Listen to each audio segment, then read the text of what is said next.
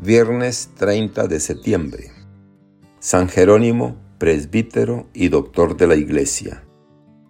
Evangelio según San Lucas.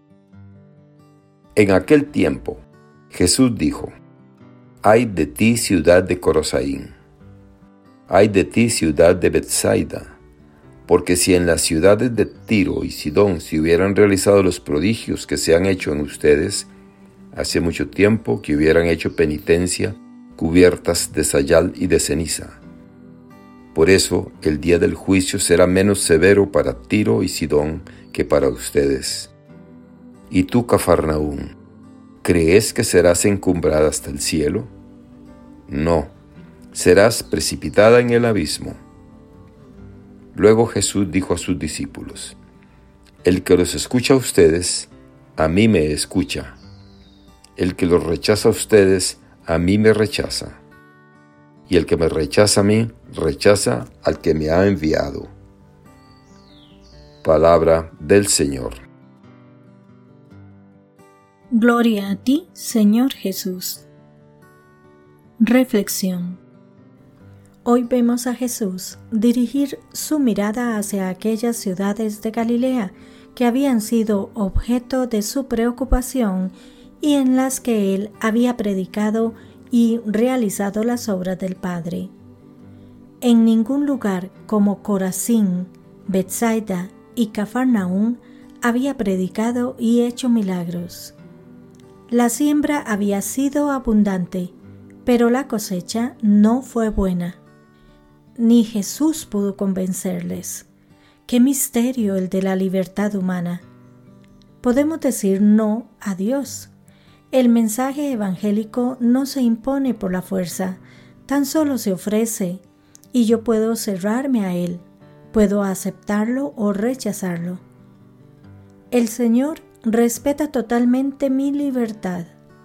Qué responsabilidad para mí. Las expresiones de Jesús, ay de ti Corazín, ay de ti Betsaida, al acabar su misión apostólica, expresan más sufrimiento que condena.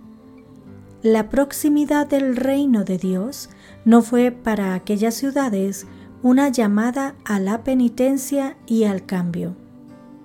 Jesús reconoce que en Sidón y en Tiro habrían aprovechado mejor toda la gracia dispensada a los Galileos. La decepción de Jesús es mayor cuando se trata de Cafarnaúm hasta el cielo te vas a encumbrar, hasta el Hades te hundirás. Aquí Pedro tenía su casa y Jesús había hecho de esta ciudad el centro de su predicación. Una vez más vemos más un sentimiento de tristeza que una amenaza en estas palabras. Lo mismo podríamos decir de muchas ciudades y personas de nuestra época creen que prosperan cuando en realidad se están hundiendo.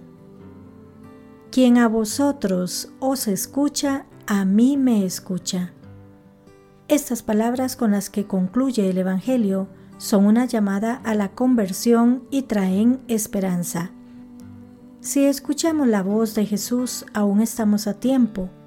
La conversión consiste en que el amor supere progresivamente al egoísmo en nuestra vida, lo cual es un trabajo siempre inacabado. San Máximo nos dirá, no hay nada tan agradable y amado por Dios como el hecho de que los hombres se conviertan a Él con sincero arrepentimiento. Nos dice el Papa Francisco, solamente la palabra de Dios, la palabra de Jesús, nos salva. Que Dios les bendiga y les proteja.